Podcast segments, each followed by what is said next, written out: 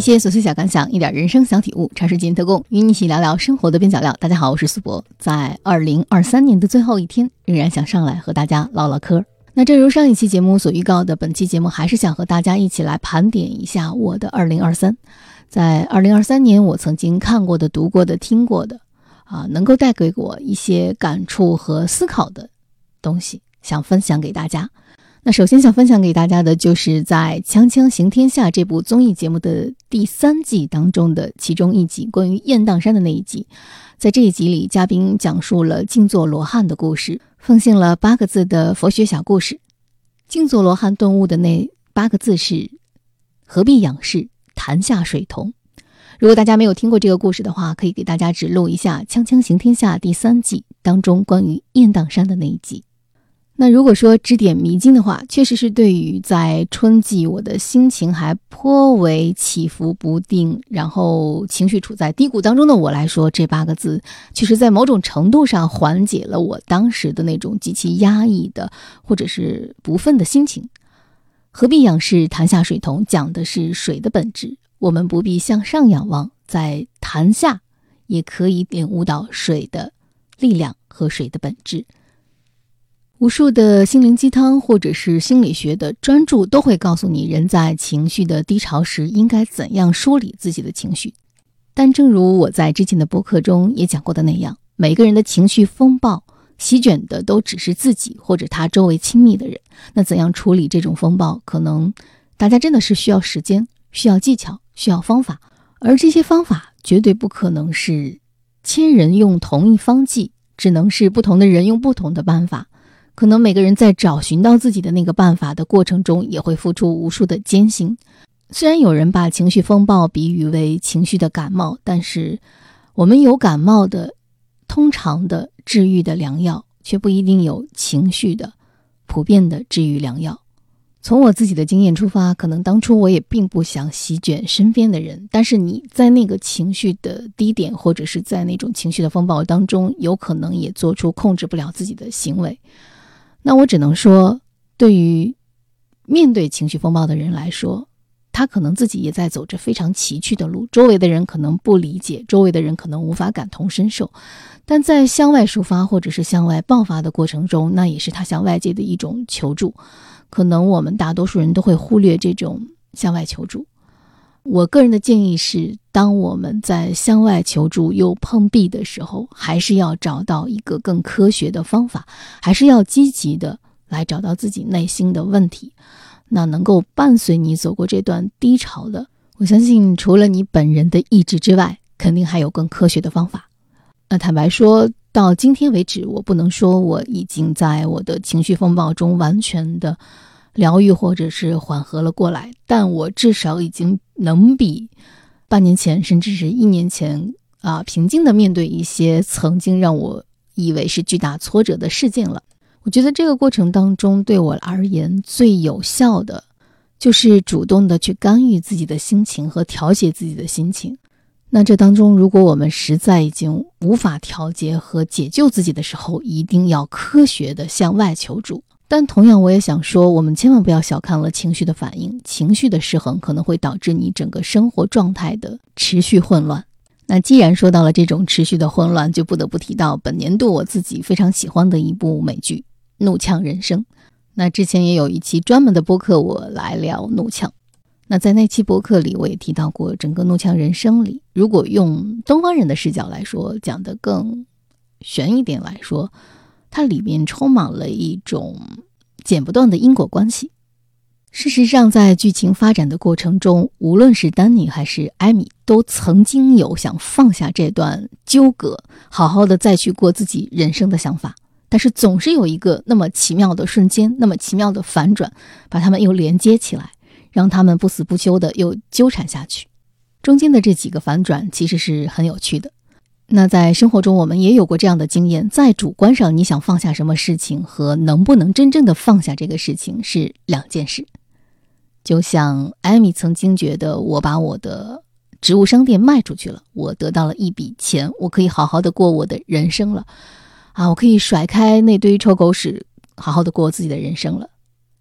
但下一秒，他在一个 party 上就能遇见丹尼，让所有的因连着果，又让所有的果连着因，这好像是我们东亚人能够理解的剪不断理还乱的孽缘吧。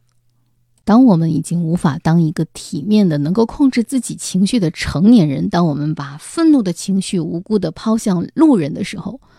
是我们的人生失控了，还是我们的社会失控了呢？那从教育意义上来说，至少《怒呛人生》能够让我们反思其中的几个点，就是我们东亚人一定要打破那种永远为他人而活的想法。可能很多人都背负着父母、家庭、孩子的这种纽带关系，毕生都是被一种所谓的孝和家庭伦理关系紧紧的锁住。那我们在互联网上也看到了很多难以摆脱原生家庭影响，把日子过得很糟糕的故事。所以在怒呛人生当中，像这个韩裔的丹尼尔，他毕生的奋斗目标也只是为父母在美国买一套房子。像女主人公艾米，她不顾个人非常窒息的感受，也要保留那个名存实亡的婚姻，也是因为东亚人的面子。怒呛人生还暴露了一点，就是大多数或者是刻板印象里的东亚人，都会缺乏自我评价的体系，好像我们总是永无止境的需要靠外在的评价来建构自我价值的判定。永远活在一种被期待、被肯定的等待当中，永远在自觉或者是不自觉的和别人比较着。大多数人的路径都是童年要靠父母乖巧听话的夸奖来得到自我肯定，上学的时候要靠成绩排名来自我肯定，上班了以后要靠绩效名利来自我肯定，结婚之后要靠家庭美满、孩子懂事的赞扬来获得自我肯定。因此，活在一种与周遭比、与朋友比、与同学比、与同事比，甚至与伴侣比的一种对照系的自我评价体系当中，所以就会有一种永远有上了发条一般的焦虑。那还有一种，就是在刻板的东亚印象下的东亚人的集体的弊病，那就是我们可能无条件的崇拜权威。而且不自信，所以我们会慕强功利，哪怕逼到穷途末路，也会期待着一个权威人士来主持公道，拯救自己于水火。所以很多时候，我们可能能够经济独立，某种程度上也能人格独立，但很多情况下，在精神世界里，我们远远还没有达到独立的水平。我们被。盘根错节的家庭伦理和外在评价体系相互的缠绕着，困在一个巨大的困境里。我们想要在荒野里狂奔，但是又把自己束缚在无比安全的车里。很多人把这部《怒呛人生》称为东亚人发疯实录，但是我个人觉得这部剧不仅仅是讲了发疯，啊，在看他们互相发疯的过程中。我们稍稍的也能有一点点投射的疗愈吧。总的来说，这部电视剧并不是告诉你如何放下的一部电视剧，也不是给你答案的一部剧。但是它从呈现和描写一种状态、一种极端的对抗和矛盾冲突的过程中，会让你得到一点思考和启示。他用喜剧的一个外壳，其实是非常严肃的讲述了一个悲剧的故事。这种悲剧可能是属于成年人的，可能是属于东亚人的，可能是属于现阶段当下的，啊，整个环境都比较紧绷状态下的，这么此时此刻的一群焦虑的人的状态。那如果说身在美国的丹尼，他的面对人生的粗暴对抗是要。怒呛是要和别人不死不休的争斗下去的话，那身处日本的立花雅治面对人生的挫折，就是像仓鼠一样躲起来。日剧《零点五的男人》也是我今年在播客当中推荐过的一部剧，它恰恰讲述的也是另一种中年的人生状态，就是在受挫以后，如何从一种封闭状态下，慢慢的再重新回到。正常的社会状态的这么一个故事。如果我们抛开一个人现阶段你能看到的结果来判定他的话，那么像丽山雅致，已经宅在家里很多很多年，不出去工作，不挣钱，然后也不和别人社交，看起来是一个非常令人忧虑的状态。但即使是这样的人，可能也渴望走出家门，虽然那一步非常的困难，但是当他真正的在阳光下，不再虚弱的。晕倒。当他真正的能够跨出一步，和别人重新建立起社交关系，对于他自己来说，这是人生的一大步，也是生活的巨大变化。作为一个普通的观众，看到丽华雅致能够走出家门，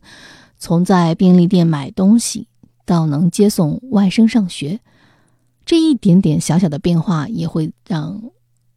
屏幕前的我有一点点重新活过来的松一口气的感觉，就是我们每个人可能都会有一段自闭的时光。当你对社会产生了一种失望和不想面对的情绪之后，如何调节自己，如何能够重新回归社会？我觉得这部剧的意义正在于此。